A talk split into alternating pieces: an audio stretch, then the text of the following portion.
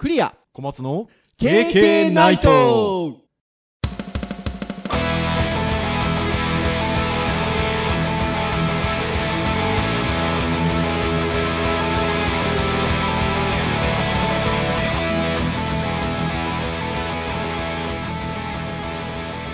ケーケーナイト。はい、ということで、第211回の配信となります。お届けをいたしますのはクリアと、はい、小松です。どうぞよろしくお願いいたしはい、よろます。しくお願いします。はい、ということで、ポッドキャストは声のメディアでございます。えー、ちょっとね、体調が若干悪くなってきてるのかなっていうね、感じでございますね。もうあの、いつものようにタイトルコールを気持ちよく張り上げられない感じでございましたので、ひょっとしたら聞いてらっしゃる皆さんにも若干声の調子が悪いのが伝わってるかもしれませんが、はい。はい。これやばいんですよ。この収録をしてる次の週と言いましょうか、後の週と言いましょうか。ほとんど東京にいるんですけど、はい。ほとんど収録してるんですよ。動画教材の。の。それはちょっとあれです、ね。これはまずいですね。十分に休んでうん、東京に行けたらなと思っておりますけれども。はい。小松先生はどうですか？体調とか別に崩してらっしゃらないですか、うーん、僕も実はそんなにいい方じゃないですね。あー、やっぱなんか、僕もそうなんですけど、この時期割と多少ありますね。なんかまあ、この季節の変わり目なんですかね。ね、季節の変わり目っていうところでね、どうどうあります？あなんか今日昼間、ちょっとあれですね、熱っぽくてちょっとぼーっとしたりとか、頭痛あら、がしたりとか本当ですしてましたので、か？ねちなみにあれなんですよね、最近の安定の配信当日じゃないんですよね、今日ね。珍しいですね、今日ね珍しくね、収録。だいぶ余裕を持ってやってる感じではございますが、はい。はい。まあ、とはいえ、ちょっと2人とも体調を崩し気味なので、特に私は注意せねばという感じもございますが、はい。そんな KK ナイト211回でございますけれども、はい。今日はターンで言うと、教育会はい。なんですよね。まあ、前回が、えっと、ウェブの会とは言いつつ、えー私の、まあ、私を含め5名で書いた書籍のお話から始まり、ウェブの初学者に向けてどう勉強するのかみたいな感じのお話をしたので、はい。ある意味、まあウェブ会でもあるんですけど、まあ、ある意味教育会でもあるみたいなうん。ところがあって、多分先生あれですよね。タブは2つつけてくださってる感じなんですかね。はい。タグ2つけてます、ね。そうですよね。ウェブと教育っていう感じかなとは思うんですが。まあ一応そのウェブのターンという感じで前回はお話をしたので、えー今回は教育のテーマにしたものをちょっとお話ししようと思ってるんですけど、はい。始まりましたね、ゼミ。ああ、そうですね。3年生の3 年生はいのゼミ。で、各大学によってゼミが始まるタイミングっていろいろね、あったりするのかなとは思うんですけど、え私どもが、えー教員をやっておりますデジタルハリウッド大学に関しては、大学、えっと、3年生、大学3年生の、えっと、まあ、皆さんが、聞いてる皆さんが分かりやすい言い方ですと、後期うんですね。まあ、2019年度の後期。はい。うちはあの、クォーター制なので、1クォーター、2クォーター、3クォーター、4クォーターって4学期に分かれてるので、正確な言い方をすると、3クォーター、4クォーターっていうところですね。まあ、通常の大学で言うと、残り半分、後半、後半戦ということで、から、えっと、ゼミが始まるんですよね。そうですね。うちの学校はね。で、えっと、4年生のいわゆる前期、1クォーター、2クォーターまでが、えっと、ゼミですね。はい。うんあのなので、ねゼミ1、ゼミ2、ゼミ3、ゼミ4と、クォーターごとに授業がありまして、で、残りの、えっと、4年生の後半はもう卒業制作と。卒業制作期間と指導がね。はい。指導が入りまして、私たちのはい期間に入るということで、3年生がいよいよ配信をしている前の週ぐらいから授業が始まっておりますので、デジタルハリウッド大学、はいまあ、ゼミが始まったと。で、4年生は、まあもちろんもうせ卒業制作には取り掛かってるんですけど、まあいよいよこう、指導としての卒業制作指導っていうのが、このタイミングで始まるはい。というところで。また新鮮ですよね。メンバーが変わるとね。だいぶ変わりましね。はい、まああの私は、えっと、この KK ナイトの配信、ちょっと前から聞いてくださってる方だったら、ちょっとご存知かもしれないですけど、えっと、昨年から、まあ、小松先生に、こう、なんていうのかね、ジョインさせていただくような感じというか、はい。あの、で、連名でゼミをやってるんですけど、えっと、まあ、小松先生は開学当初から担当なさってるので、うん。随分とこう、なんでしょうね、代を重ねてきてるんですけど、まあまあ、進め方に関してはそうですね。はい。でも、やっぱり、代ごとに違いますね。全然、ゼミ生のね 変わりますね。はい。変わりますよね。だから同じ先生でやって同じ基本テーマというかはそんな大きくは変わらないわけですけど、うんまあやっぱでもね、学生が違うので、うんだいぶ雰囲気も変わるということで。どうですか？今年の3年生は。うーん、そうですね。まあ、例年、この時期だけだとなかなか測りきれないところはあるんですが、はい。まあ、非常にまあ優秀な学生多い気はしますけどね。そうですよね。まあ今回は5人、プラス1。うん。そうですね、はい。はい。えープラス1は多くは語りませんけど、はい。えーまあ5名、5名、5名ですね。5名で、留学生が3人、はい。日本人が2人。プラスワン。プラスワン。もう日本人。はい。まあ、ということで言うと、まあ、あの、教室には6人いる、いることになるんですけど、はい。半々ですね。留学生と日本人は。うん。うん。っていう感じでしょうか。ただし、えっと、男女比で言うと、えー4対2。うん。女性が4、うん。男性が2ということで。そうですね。始まって以来の。そうですよね。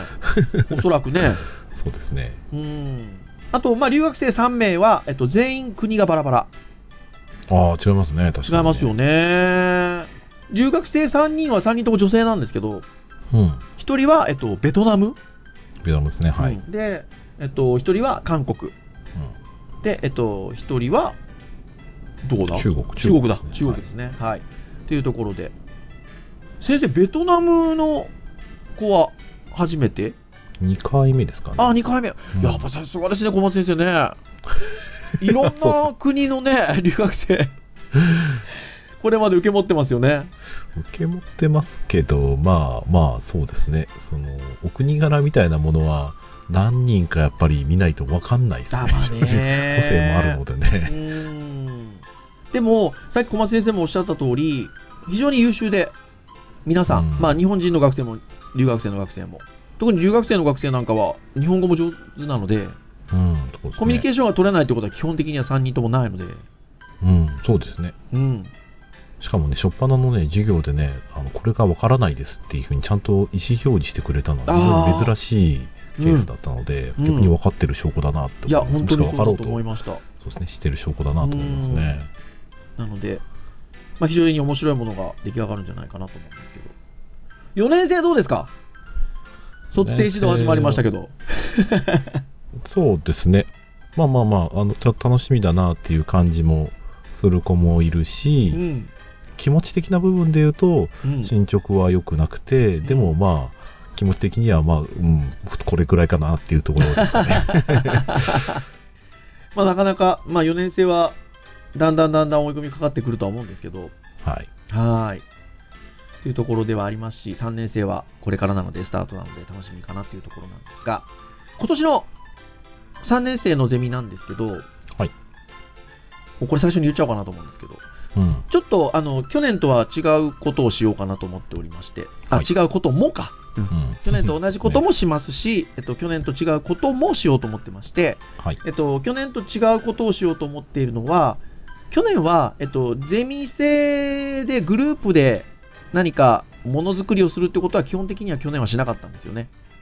そうですね。あの、うん発信をする話だったりとか、まあ実際に記事書いて発信してもらったりはしてましたけど、まあうん個人でだったので、団体で何か作るっていうのはやってないですね。はい。なんですけど、まあ、今年はそういうちょっと個人の活動もしてもらいつつ、まあ、ちょっと優秀な学生が揃ってるっていうところと、まあ、そういうちょっと、みんなで作る経験っていうのをしておいた方が、やっぱりその今後個人で、個人でやるとかね、あの、卒生もひょっとしたらグループでやる子も出てくるかもしれないですけど、はい。わからないですが、えっと、卒業制作に臨むにあたって、えっと、一つ、前段階で、なんか、アウトプットさせたいとうん。いうところで、教材を作ってもらおうかなと思ってるんですよね。うん。そうですね。その、何をテーマにするかとか、誰を対象にするかっていうのも、ちょっと学生に考えてもらいたいなと思ってるんですけど、うん。ちょっと教材をアウトプットしてもらおうかなとはい。思っておりまして、で、私どもがその考えに至った きっかけというのが、皆さん KK ですよ。KK ナイトポッドキャスト、これですよ。覚えてらっしゃるでしょうか、えー2019年6月27日配信、第197回、選ばれた教材という配信を、3ヶ月前ぐらいですね。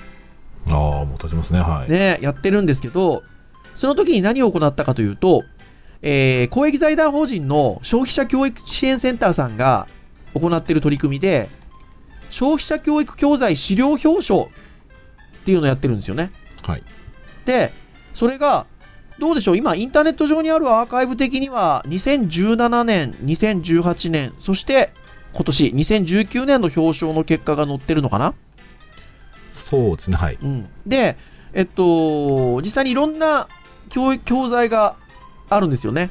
はい。いろんなテーマにしたもの。うん例えば、ウェブサイトそのものを作ってるものもありますし、えっと、なんかカードゲーム作ってるものもあれば、うん。印刷資料もあったり、えっと、視聴、昇格資料あったりとか、はい。本当にいろんなものがあるんですけど、それらをいろんなテーマで、例えば、小学生、中学生、高校生、うん。大学生、もっといわゆる一般の消費者の方向けっていうのもあるのかなと思うんですけど、はい。えっと、そういったターゲットに向けての教育教材でいいものを、えーまあ、優秀賞として表彰していると。はい。で、さらに良いものに関しては、内閣府特命担当大臣賞とかね、うん。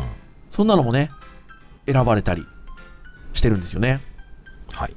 はい。っていうのがあって、その中から、えっと、前回は2つほど紹介したのかなカスペルスキーさん、あのいわゆるウイルス対策ソフトのね、はい。メーカーさんですけど、がやってるインターネットセキュリティに関するコンテンツだったりとか、あとは、えっと、マクドナルドさんと NPO 法人さんが共同でやっている食育の時間っていう、食に関する学びが得られる、あれはもうウェブコンテンツっていう言い方してもいいですよね。うん。ですね。はい。えーがあって、いやー、素敵だ素敵だということで、私ども、あの、絶賛をし、そしてその配信を聞いたデジタルハリ大ハリウッド大学の先生が、えーすごく参考になるのに、あの、KK の公式から行くと、配信が止まってしまうので、別ウィンドウで立ち上げてくれと。あそんな話してましたね。はい。こういうご意見があるぐらい、いいコンテンツですよ。ついつい見たくなるね。うんはい。で、紹介したんです。で、できればですよ、そこにチャレンジしたいなとうん。いうことですよね。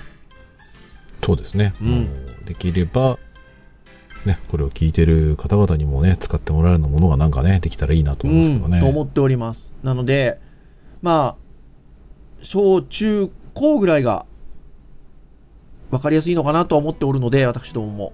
はい。まあ、もうなのでテまあ、テーマによりますよね。テーマによりますけど、なんとなく想定としてはそこら辺に向けて、えっと、テーマは学生に考えてもらいたいなと思ってるんですけど、はいで。それで、それをどういうコンテンツで教材にするのかっていうのもちょっと考えてもらおうかなと。万が一この経験のこの配信を3年生のゼミ生がもし聞いてたら、へーって今思ってると思うんですけど、あれ、細かい、あ、そうか、この間ここまで細かい話あは来週するって言ってるので、そうですね、してますね。あの制作をやるよっていうのだけ言ったんですよ。はいこの間のゼミでは、初回のゼミでは。だから、えー、って言ってるかもしれませんけど。そう、そうなんです。なので、今日は、えっと、もうだいぶちょっと話してますけど、前回紹介したものではないもので、ちょっとこれまでの優秀作品の中から、これもいいよねっていうのを紹介したいなという。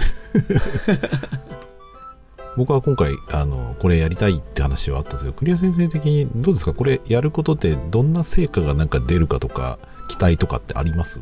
ああ、えっと、私どものゼミは、えっと、っていうかデジタルハリウッド大学は、今まで、えー教員の名前がついたゼミ名だったんですよね。ああ、そうですね。はいはいはい。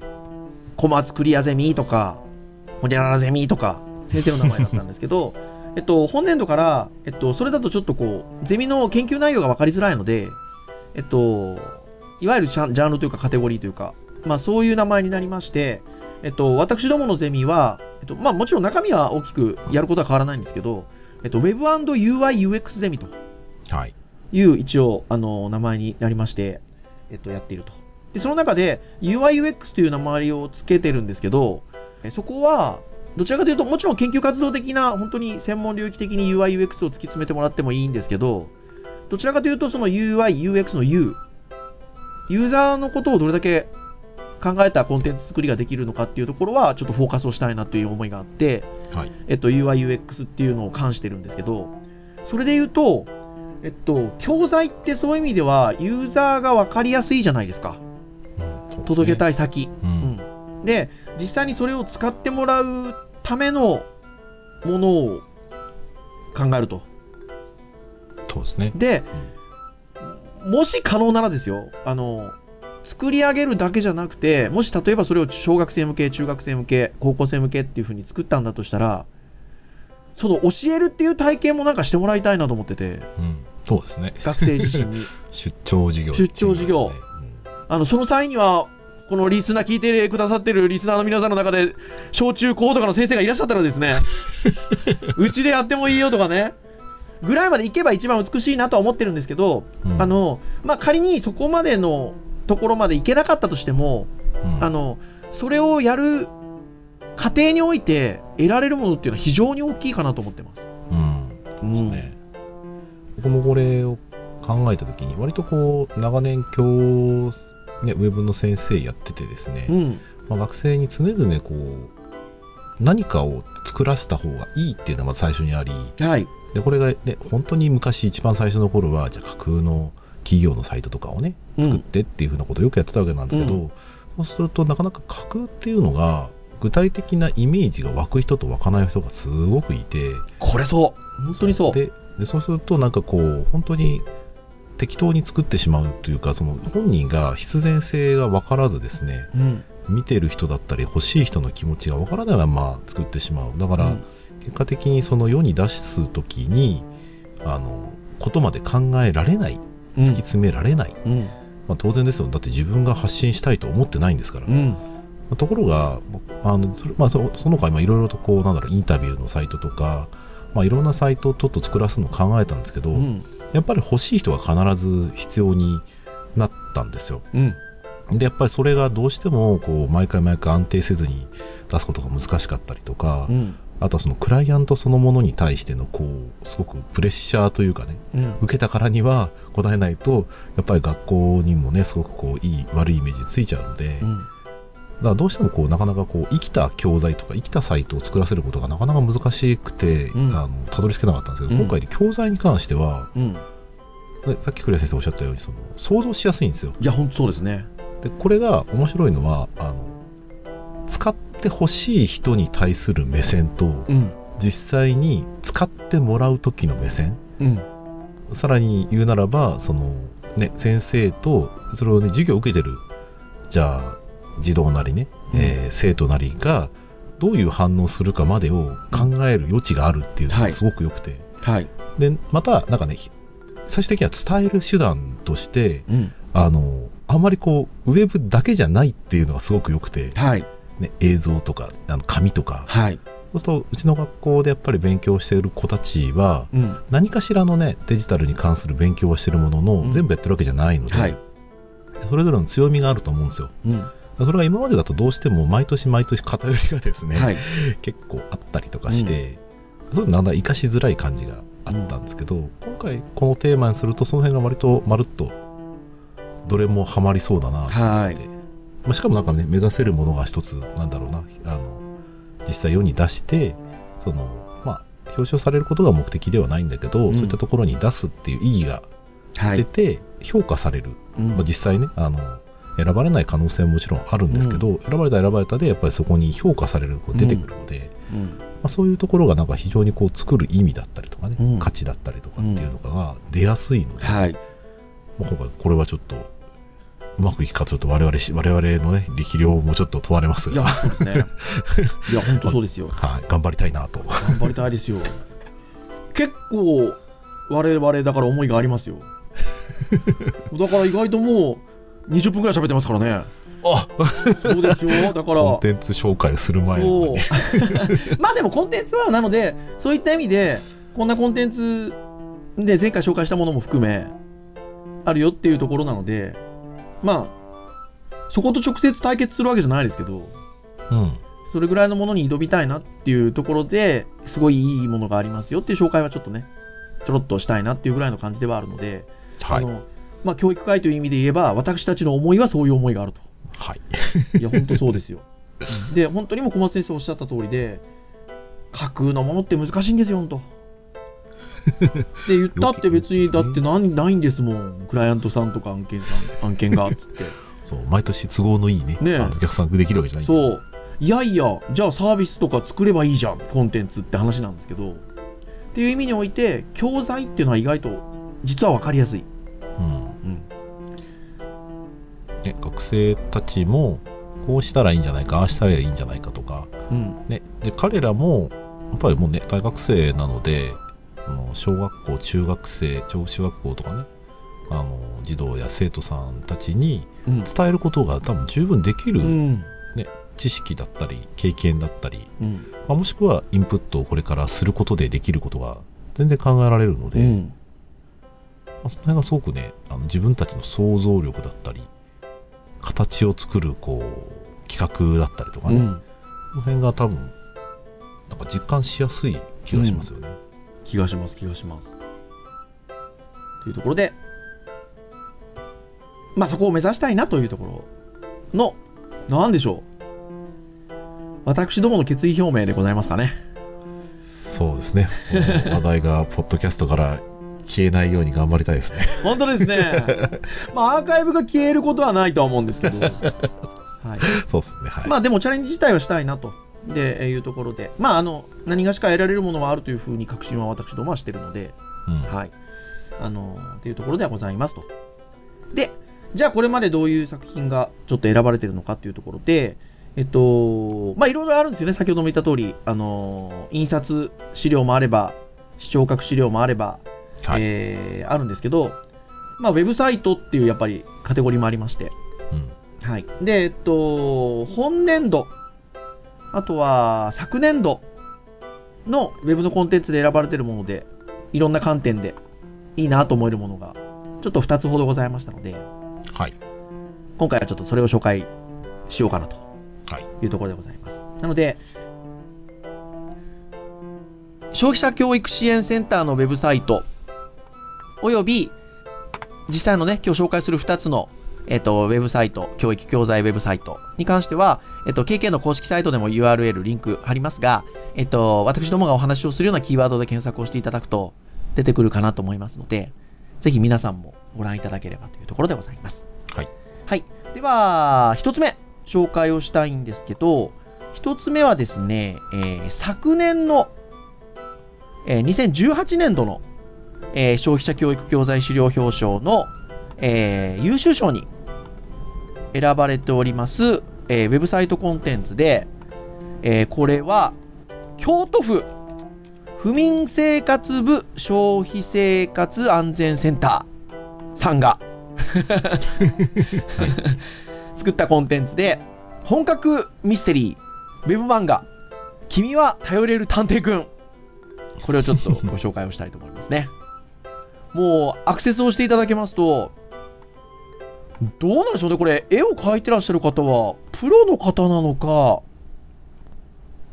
どうなのか、うんプロっね。ぽいですけどね。ね、提供とかスタッフのところにはちゃんと絵を描いた方の名前もあるんですけど、女性の名前が書いてありまして、まあ、プロの方なのかどうなのかっていう細かな情報までは書いてはないんですけど、すごい、いいですよね。そうですね多分アマゾンとかでも出てくるのでまあ実際活躍されてる方ああ、活躍されてる方なんですね。はいはーい、ということで、えー君は頼れる探偵くんという、えーウェブサイトコンテンツなんですけど、あなたの身近にも起こりうる、えーリアルミステリーということで、えーまあ、ネットトラブルの対策漫画ですね。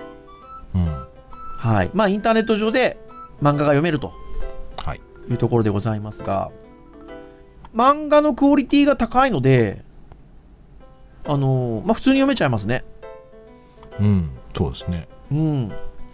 小回りも綺麗だ小回りも綺麗ですし、でえっと、まあ、ウェブサイト自体がちゃんとビューアーみたいな感じで表示されるようになってまして、はい左に左に送っていく形で、自然にウェブページが見ていけるとうん構造になって。まあ当然その漫画のクオリティが高いから普通にそのいわゆるネットトラブルに関する情報があの漫画を通して自然と身に入るっていうこともそうなんですけどまあ言うても私どもウェブの先生なのではいウェブの構造的なところで言うとこれようできてますよね。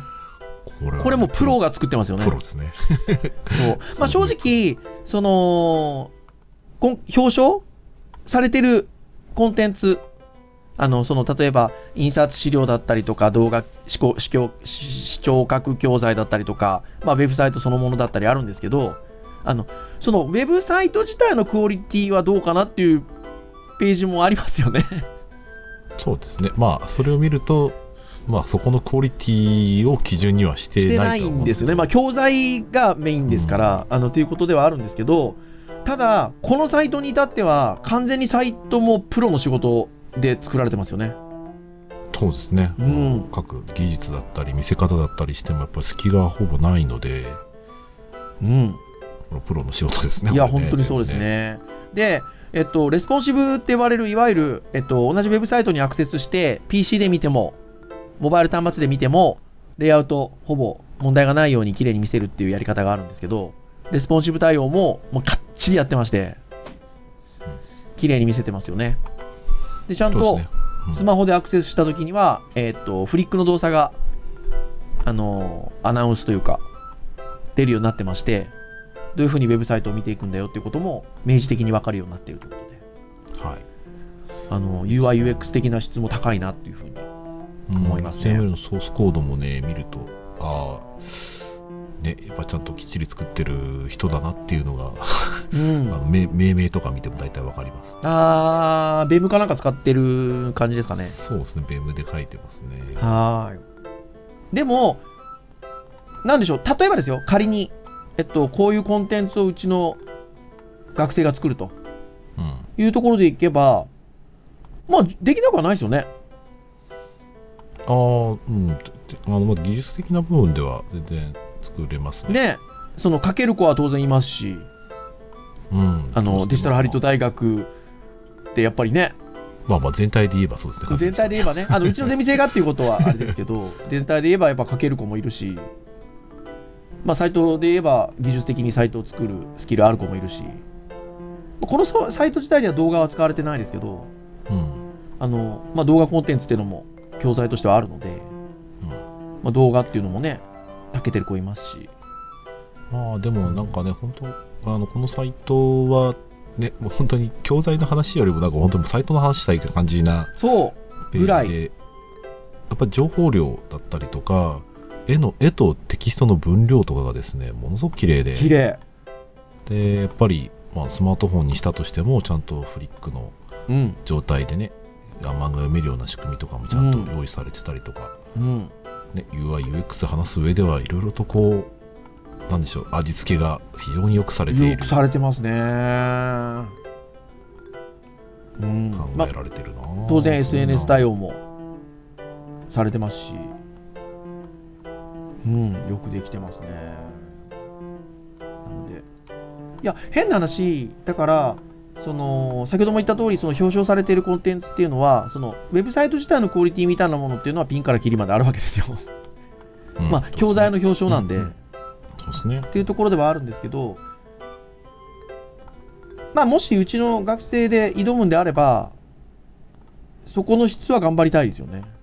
そうですね、うん。そこはあのきっちりやってほしいですね、うん、そこは UI、UX を高めるっていう意味で言うと、まあ、大事な側面なので、うん、きちっとやってほしいなというふうに思うんですけど、あのいや、これぐらいでいろんな技術的なことだったり、コンテンツ含めそうなんですけど、バランスがいいサイトを見ると、イメージできると思うんですよ。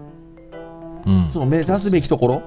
はい。うん、そうそういう意味でも、このあの、君与えられる探偵くん、非常に予感じゃなかろうかと、うん。うん、いうふうに思いました。そして、もう一個ちょっと紹介をしておきたいんですけど、もう一つは、今年の2019年の、えっと、表彰の中の優秀賞、こちらも優秀賞なんですけど、一般社団法人インターネットコンテンツ審査監視機構。これは、アイロイって読むんですかね?はい。一般社団法人インターネットコンテンツ審査監視機構というところが、えっと、作った指導者支援デジタル教材、ネット社会を生きる力、インターネットを使いこなす6つの秘訣というサイトが表彰を受けてると。でね、でですよ、えーそのサイトにアクセスを、まあ、しますと、一つその上の階層のページが出てくるんですよね。ああ、そうですね。はい。えっ、と、その、インターネットコンテンツ監視、えっ、と、審査監視機構のデジタル教材のページが出てきまして、2つコンテンツがあるんですよね。うん。教材として。で、表彰されていたのは、指導者支援デジタル教材、インターえーネット社会を生きるインターネットを使いこなす6つの秘訣。が表彰されていて、じゃあこっち紹介するのかと思いつつ、実はもう一個ありまして、みんなで考えようインターネット安心安全教室、動物の街でトラブルが起きたというコンテンツがもう一個ありまして、これが小学校低学年、もしくは幼稚園児と低年齢層を対象にしたコンテンツなんですけど、これがようできてる。まあこれもか。まあ、両方ともですね。うん、両方ともよくできてるんですけど、ちょっと経験的には、こっち惹かれたので、こっち紹介したいなと。はい。はい。ということで、動物の街でトラブルが起きた、なんですけど、はい。先生どうですか、このサイト。サイト、サイトの話ですか？あ、えっと、いや、えっと、まあ、コンテンツというか、あのまあ、ぜはい全体を通しての話ですね。まあ、まず、えっ、と、非常に絵が可愛くて、はい親しみやすくて、まあ、非常にこう、低学年ターゲットにしたものとしては、非常に綺麗で、あの、全く問題ないというか、本当そうですよね。で、サイトの作りとしてはね、あの、倍率がやっぱり、ブラウザの幅に実は全部対応させてあるので、うん。あの広げればでかくなるし縮めればちっちゃくなるような作りになっているのではい。あのこれはね環境にめちゃめちゃ強いサイトだなと思ってましてはい。あの僕もやっぱり小学校とかでねあの一旦授業やったことありますけど、うんモニターはね大学みたいにあの身近にあったりもしくはでっかいプロジェクターとかじゃないので、はいはいはいはいはいはいはい。パワポを作っていったらですね文字ちっちゃいくてちょっと読めないよなっていうのがあった経験があるんですけど要はこれ本当にテレビとかでしょ？変な話。ねテレビですねうちの娘のきょ、あのー小学校の教室もやっぱテレビですよ。で、うんもしこれをそのままこれを教材をね教室に持ち込んだとしても、うん。多分普通にね PC のねブラウザバッと広げてそこに移したとしても、うん全然使えるレベルうんの。サイズになるので,、うん。でしかもねあの拡大してもね全然絵が荒れないぐらい綺麗なのではーい。高解像度の画像も使ってらっしゃる本当そうですよね。だから、あの、これを、えっと、ウェブサイトだと思って見てしまうと、その、えでかくすぎないかと文字が。うんだったりとか、余白もうちょっとこの辺り取れよとかってあるんですけど、そうじゃないんですよね。うんその使われる環境っていうところを考えた場合だったりとか、まあ、低年齢層のターゲットだっていうことを考えると、まあ、これらの文字の大きさであったりとかがベストであると。はいはい。で、えっと、まあ、PC の画面なり、その画面を例えば教室の備え付けのテレビに映したとしても、十分見れる作りになってると。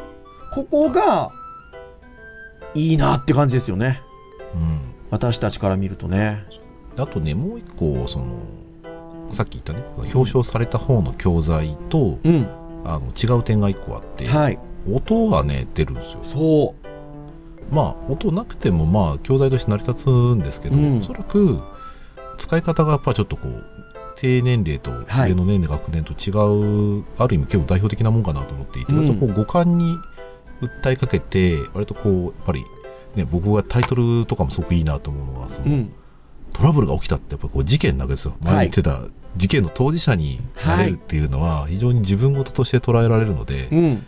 事件をねやっぱりね起こして本人のことにしてもらうのはね非常にいいうん。捉え方だなと思うので,、うん。でそこにやっぱりね五感をやっぱ訴えかけるものはやっぱり年齢ちっちゃい子にはすごくいいなと思うんですようね。ん。そう思います。